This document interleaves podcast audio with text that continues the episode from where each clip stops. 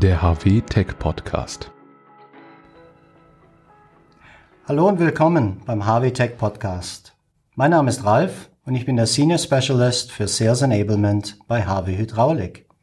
Mein Gast heute ist Markus. Markus, schön dich hier zu haben. Warum stellst du dich nicht mal kurz vor? Hallo Ralf. Hallo und herzlich willkommen auch von meiner Seite. Mein Name ist Markus und ich bin Produktmanager für Elektronik hier bei HW. Sehr schön, froh dich hier zu haben. Wir haben ein paar interessante Kommentare bekommen und haben heute eine Frage, die du hoffentlich beantworten kannst. Denn äh, es geht ja um die modernen mobilen Arbeitsmaschinen und natürlich die interne Kommunikation und wie der Datenaustausch da funktioniert. Und das Thema Digitalisierung ist ja heutzutage in aller Munde. Die Maschinenkommunikation wird ja immer wichtiger, auch bei den mobilen Arbeitsmaschinen. Das ist richtig. Ja, kannst du uns ein bisschen erzählen, warum das so ist? Also, ähm, wie wir es von den modernen Autos gewohnt sind, sind auch mobile Arbeitsmaschinen heutzutage vollgepackt mit Assistenzsystemen und sie versuchen teilautomatisierte Funktionen zur Verfügung zu stellen. Mhm. Das große Ziel ist, die Produktivität der Maschinen zu erhöhen, aber auch ähm, die Verfügbarkeit zu steigern. Ähm, und hier kommt die Digitalisierung ins Spiel. Also, ähm, neben den automatisierten Funktionen ist es super wichtig heutzutage, dass die Maschinen von einer ganz breiten Masse an Personen mit ganz unterschiedlichen Erfahrungen und ähm, Trainings bedient werden können. Mhm. Das steigt wiederum die Verfügbarkeit und eine Aufgabe kann schneller erledigt werden. Ähm, diese Verfügbarkeit und die teilautomatisierten Funktionen ähm, kommen hauptsächlich durch den Einsatz von verstärkt intelligenten Bauteilen, viel über Sensorik, mhm. aber auch, ähm, dass bestimmte Funktionen über Displays visualisiert werden. Mhm. Ja, du hast da intelligente Bauteile genannt. Ähm, wie kommunizieren denn diese intelligenten Bauteile heutzutage miteinander? Was kannst du uns da sagen? Also so viele verschiedene Funktionen wie es gibt und so viele verschiedene Bauteile gibt es auch unterschiedlichste Kommunikationsmöglichkeiten. Mhm. Es gibt heutzutage eine ganze Latte von ähm, standardisierten Kommunikationsprotokollen, wobei seit vielen, vielen Jahren ähm, das Standardkommunikationsprotokoll immer noch der gute alte CAN-Bus ist. CAN-Bus ist ein sehr verbreitetes und sehr robustes mhm. Kommunikationsmedium. Ähm, und über CAN-Bus können verschiedenste Komponenten ganz einfach miteinander kommunizieren. Mhm. Gibt's jetzt, du hast erwähnt, es ist schon ein bisschen veraltet oder gibt es schon länger.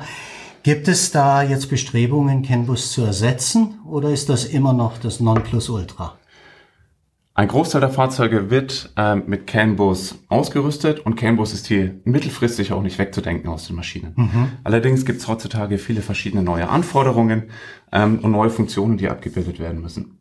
Deswegen wurde der CAN-Bus immer weiter entwickelt. Also um eins zu nennen, ist der sogenannte CAN-Bus FD, der speziell dafür entwickelt wurde, ähm, um größere Datenmengen in einer kürzeren Zeit zu übertragen. Mhm. Allerdings ist das Thema Kosten natürlich auch immer auf dem Schirm. Ja. Und ähm, parallel zu dem CAN-FD äh, gibt es seit einigen Jahren den sogenannten Lean-Bus, der auch wieder auf CAN-Bus-Basis ist. Die Idee von Lean-Bus war, die Kosten zu reduzieren.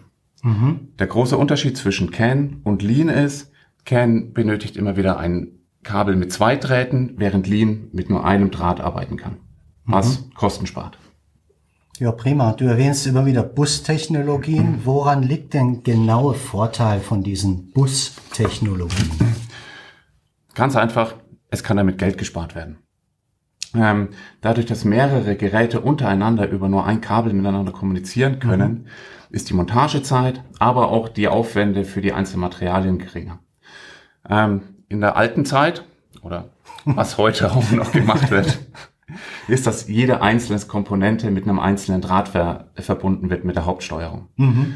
Ähm, über Cambus brauche ich nur ein Draht. Und wenn wir mal das Beispiel eines Hydraulikventils nehmen, ähm, klassischerweise wird jede einzelne hydraulische Funktion mit einem einzelnen Draht angeschlossen.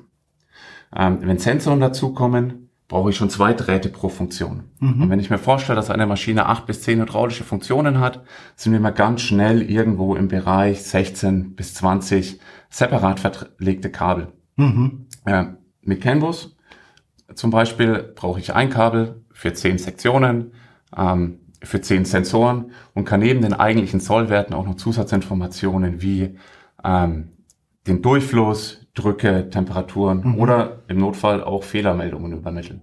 Na toll. Äh, was du jetzt eigentlich so erwähnt hast, das waren alles so kabelgebundene ähm, mhm. Arten und Anwendungen. Wird auch Funktechnologie ähm, in Betracht gezogen oder angewendet? Innerhalb des Fahrzeugs eher nicht. Mhm. Wenn allerdings Daten das Fahrzeug verlassen, bin ich auf die Funkverbindung angewiesen. Also Funk wird immer dann eingesetzt, wenn ich zum Beispiel ein Fahrzeug über eine Funkfernsteuerung bedienen möchte. Allerdings auch, wenn ich ein, ähm, ein großes Flottenmanagement ähm, über mehrere Fahrzeuge realisieren möchte. Oder auch heutzutage, wenn mehrere Fahrzeuge im Verbund miteinander kollaborativ arbeiten müssen, ähm, wird auf Wi-Fi oder andere Funktechnologien zurückgegriffen.